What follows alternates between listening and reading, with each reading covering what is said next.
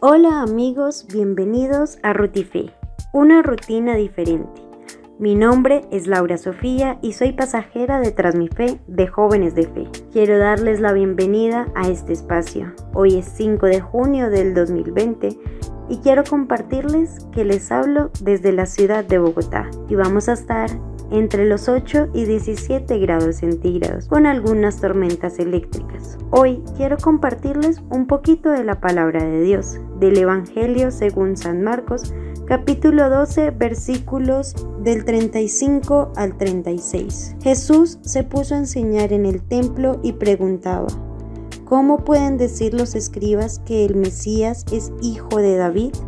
El Señor nos invita a que nos sentemos a su derecha y confiemos en Él.